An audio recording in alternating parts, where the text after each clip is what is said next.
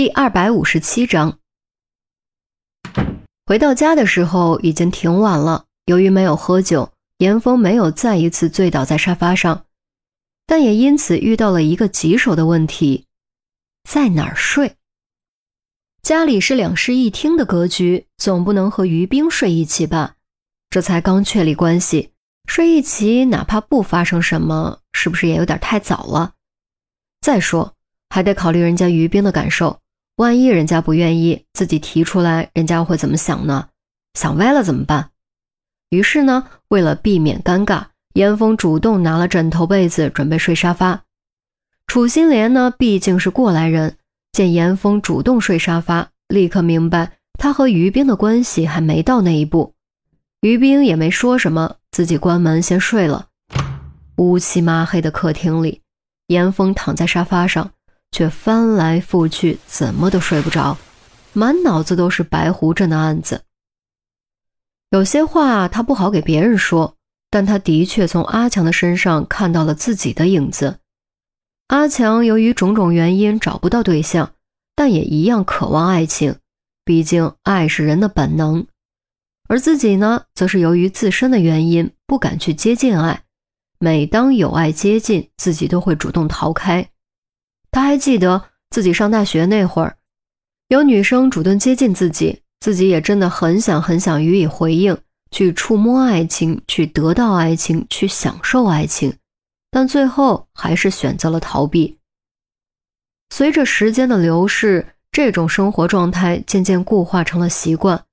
不过内心的那份渴望从来没有被磨灭过，也不可能被磨灭，只是一直压抑着而已。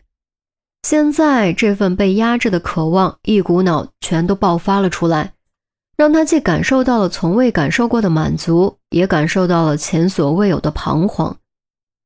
他不知道该怎么面对于冰的父母，又该怎么面对未来的生活。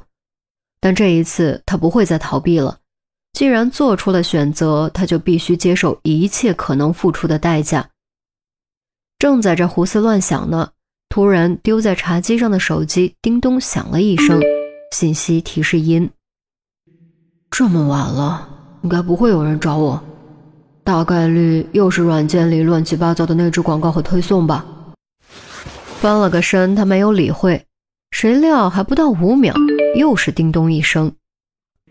这推送广告还能连续来的？严峰蹙了蹙眉头，终究还是睁开了眼睛。转身抓起手机，按亮屏幕。屏幕的幽光在黑暗中映照出他略带惊讶的表情，竟然是于冰。睡不着吗？我听见你翻身的声音了。这是于冰连续发来的两条信息。严峰这才意识到自己一直在翻身，倒也不完全是因为睡不着，实在是沙发太挤了，受限于户型和客厅的面积。以及当年的经济能力，家里不可能买大沙发，而他身高幺八八，又是健壮体型，窝在沙发里实在是有些不舒服，只能通过翻身来缓解。略作犹豫，还是没有选择装睡。他给于冰回了一条：“在想事情而已，你怎么也没睡？”于冰这次没有立即回复。而是隔了好一会儿才发来新的消息：“进来睡吧。”简简单单四个字，却让严峰半晌没有回过神来，感觉自己就像是突然不识字了一样，盯着屏幕看了好几遍，他才确认自己没有看错。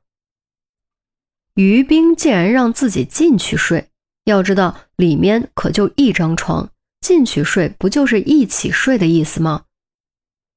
严峰咽了口口水，完全不知道该怎么回复。恰在这时，于冰又发来一条补充说明：“各盖各的被子。”看到这句话，严峰松了口气之余，脸上莫名有点发烫。说实话，那一瞬间他是有那么一点点想歪了的。我没事，你睡吧。输入了这句话。大拇指悬在发送键上，却没有按下去。他抿着嘴，纠结了一会儿，又把这句话给删了，然后重新输入。可是斟酌来斟酌去，连续输入了好几句，都觉得不太合适。人家女生都开口了，自己如果矫情，会不会反倒让对方难堪呢？啊，管他呢！想来想去，他终究还是把心一横，猛然翻身坐起，丢下手机，拿起被子，起身朝卧室走去。房门并没有反锁，随着轻微的门轴转动声。房门被推开，床靠里的位置，手机屏幕的光芒瞬间熄灭，只能透过门口闯入的微光，隐约看清于冰的轮廓。他背对着门的方向，侧身睡在最里面，一点动静都没有。严峰当然知道他没睡，却没有喊他制造尴尬，关好门，放轻脚步走过去，坐在床边，背对着于冰，侧身躺下。盖上自己的被子。户型面积本就不大，再加上是次卧，又是小时候的房间，自然不可能放一张大床。事实上，这只是一张最常见的一米二宽的床。一米二的床睡两个人是没有什么大问题。虽然严峰块头比较大，但于冰比较苗条，双方都侧着身子，也并不显得拥挤，中间甚至还有点空间。然而，事实证明，这点空间对于年轻男女来说，非但构不成安全线，反倒成了无尽的煎熬。严峰原以为只是躺在一张床上，各睡各的，各盖各的被子，没什么问题，但他很快就意识到自己错了，而且是大错特错，因为他发现，从自己躺下的那一刻开始，注意力就完全不受控制地锁定在了于冰的身上。大脑明明反复告诉自己赶快睡，赶快睡，不要胡思乱想，但感受着于冰近在咫尺的气息，听着他细微的呼吸声，内心就开始莫名躁动。非但无法入睡，反而变得愈发精神，甚至能感觉到一道道微弱的电流划过手指，让大拇指指甲根部都有一种难以言喻的酥麻感。于是乎。